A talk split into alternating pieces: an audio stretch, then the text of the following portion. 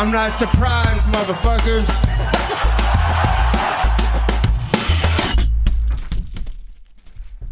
Et bonjour à toutes et bonjour à tous, bienvenue dans l'épisode numéro 80 du Guillotine Podcast. Aujourd'hui on parle de UFC Vegas 69, Erin Blanchfield face à Jessica Andrade et uniquement ce combat. Alors oui, certes, il y a eu un beau scrap euh, sur le combat entre deux combattants dans les prélims.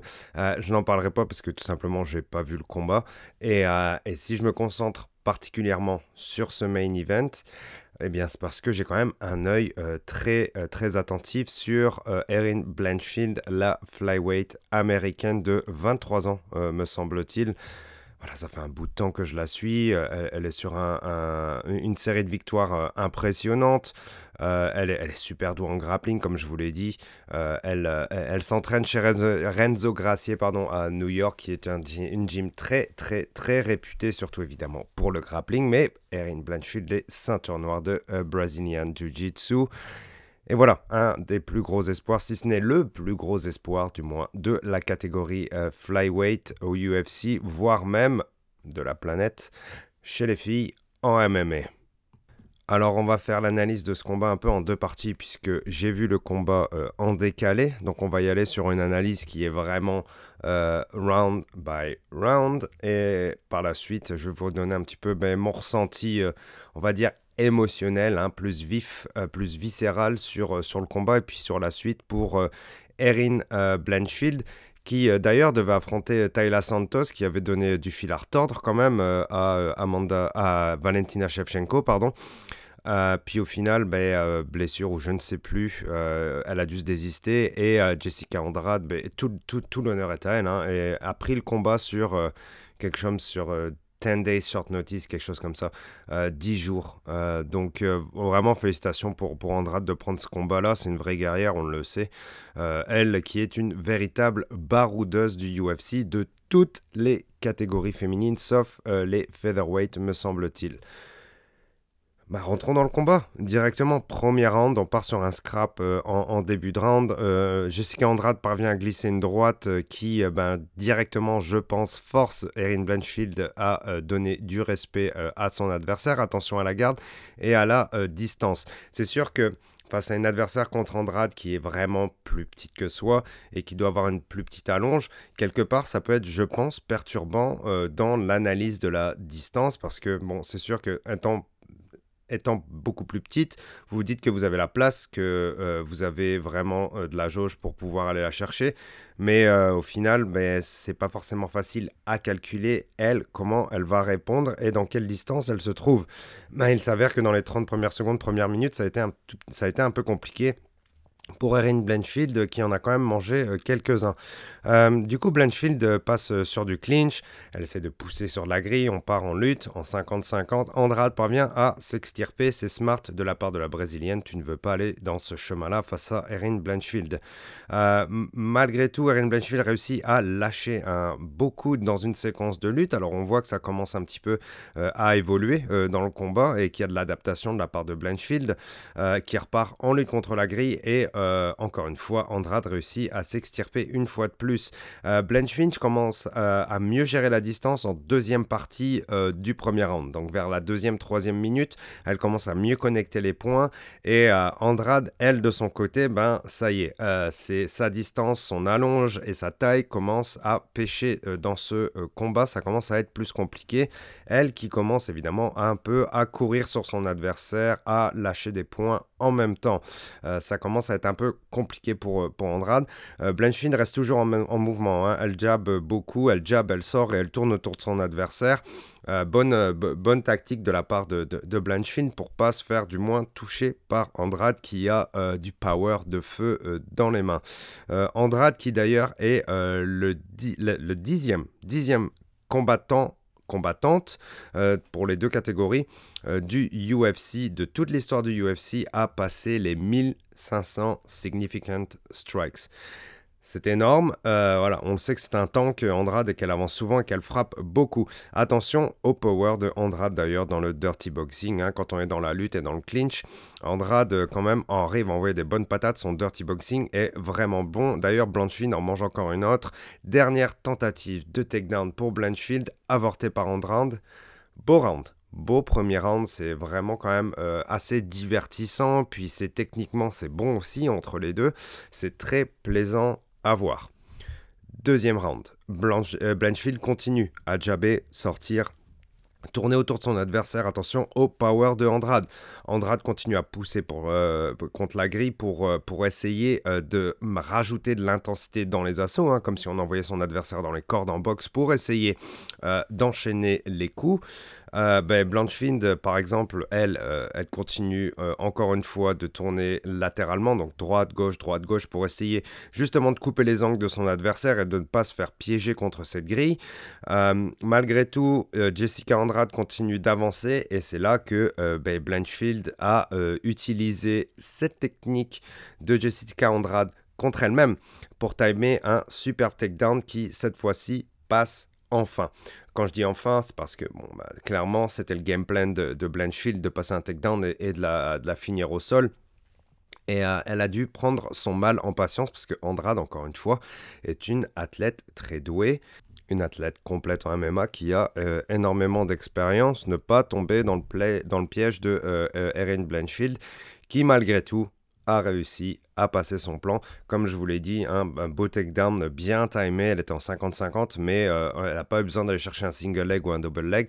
Elle a réussi à passer un, trip et directement pendant la chute prendre le side control. Et là, ça commence à être très chaud évidemment pour Jessica Andrade quand tu te retrouves euh, dans, en dessous du side control de Erin Blanchfield c'est clairement une sale histoire et un moment qui peut être critique euh, pour le combat. C'était clinique la façon dont elle a passé ce takedown et elle a passé directement sa jambe au-dessus euh, euh, des genoux de Andrade pour prendre le side control.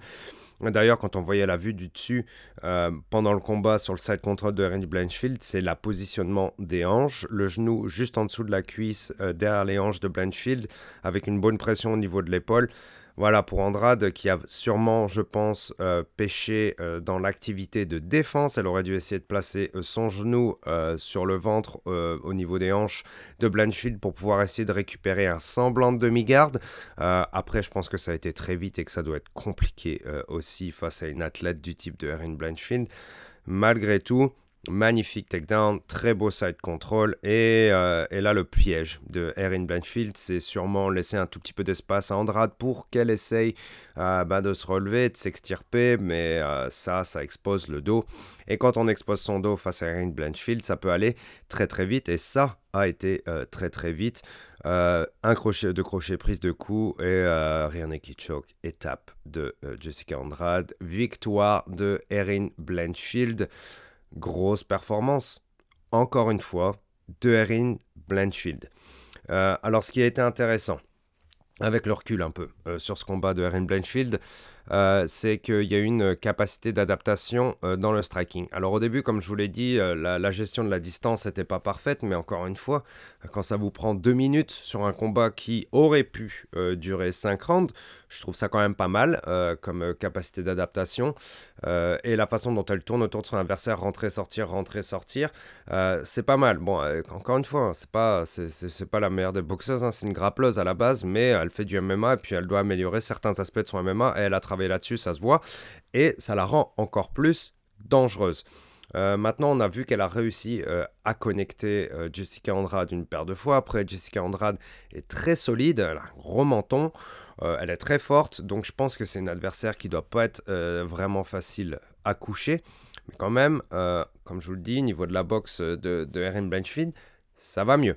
C'est sûr que d'où on partait, il y a de la place pour de l'amélioration, mais quand même, beau game plan et, et, puis meilleur striking de la part de Blanchfield. elle a encore de la marge de progression, donc elle peut devenir encore plus forte là-dedans. Donc bravo à elle. Et aussi, elle a un menton, elle n'a pas paniqué. Elle n'a pas foncé sur son adversaire quand Jessica Andrade a commencé à la connecter. Elle a été smart. Euh, et dans ses déplacements aussi, je trouve qu'elle a été très bonne. Mais encore une fois, comme je vous le dis, même si on est dans les MMA et qu'on est dans des séquences de striking, les grappleurs se déplacent très bien. les grappleurs de haut niveau se déplacent très bien. Donc une amélioration, on va dire, globale pour, euh, cette performance de, de, Blanchfield. Euh, de mieux en mieux, tout simplement. Et puis clairement une trempe de, de championne. Euh, ça, va être, ça va être compliqué pour, pour la compétition dans la KT pour les autres, combattantes. Ça va être dur d'aller la chercher. Évidemment, le niveau de ses, ses adversaires monte plus elle avance dans les victoires. Et figurez-vous que sur ces trois derniers combats, ben, c'est les trois derniers combats où elle a réussi à finir euh, son adversaire. Euh, choke, Kimura, choke. Euh, troisième round, deuxième round, non, deuxième round, premier round, deuxième round. Donc, elle sait mettre un plan à exécution. Clairement, ça se voit. et la défense de takedown et la bonne lutte, et, mais aussi l'agression au niveau du striking sera, je pense, ben, les solutions clés pour aller battre euh, Erin Blanchfield. Jessica Andrade ayant, je pense, tous les éléments que je viens de citer en sa possession et n'a pas été capable. Encore une fois, comme je vous le dis, il y a eu peut-être ce problème de passivité sur la prise de side control après le takedown, mais malgré tout, je pense que euh, Jessica Andrade a, du moins sur le papier, les armes pour aller chercher euh, Erin. Elle n'en a pas été capable. Maintenant, qui pour aller la chercher? Je vois quand même pas mal d'athlètes qui sont classés au-dessus d'elle, genre euh, Lauren Murphy, euh, Kathleen Chukagian, pardon.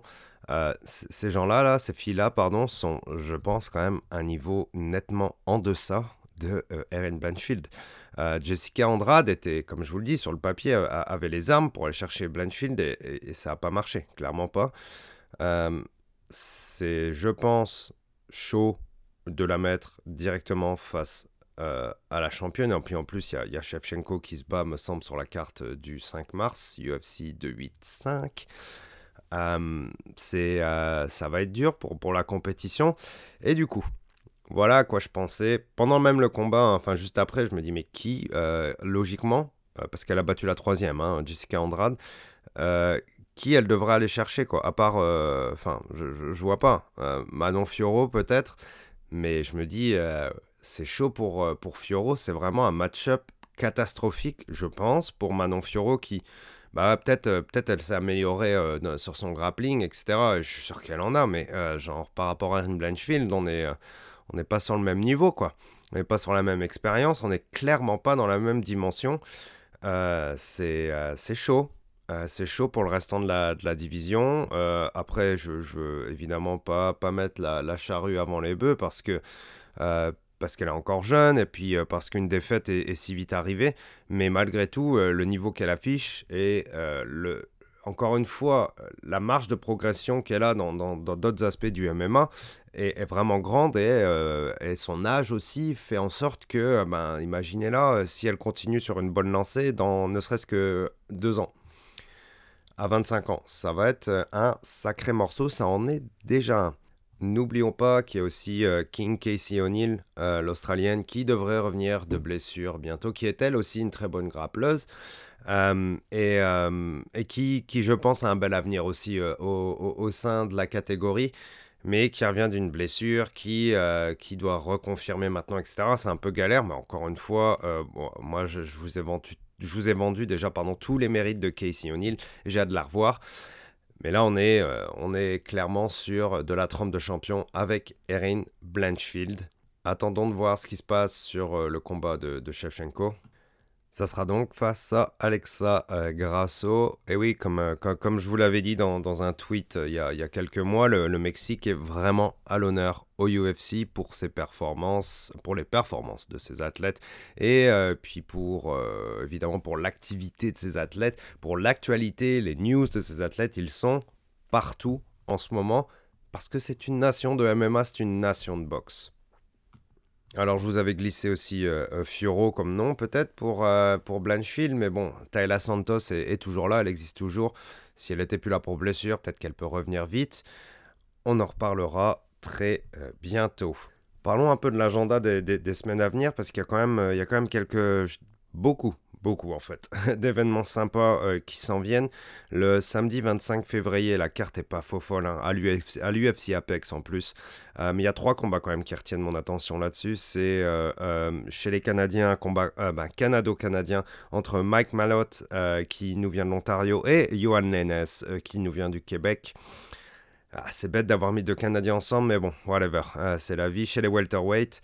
Euh, ensuite, le retour de Tatiana Suarez, qui, je crois, s'est pas battue depuis 4 ans, 4-5 ans, elle, qui a eu euh, ben, des problèmes euh, majeurs de santé, plus une grosse blessure au genou. Enfin, voilà, elle a, eu, elle a, eu, des problèmes de santé. Puis elle s'en revient, 32 ans, elle qui euh, est toujours invaincue évidemment, euh, et euh, qui était un gros espoir. Est-ce qu'elle en est encore un aujourd'hui? J'espère qu'on aura la réponse à la question face à elle. Montana de la Rosa.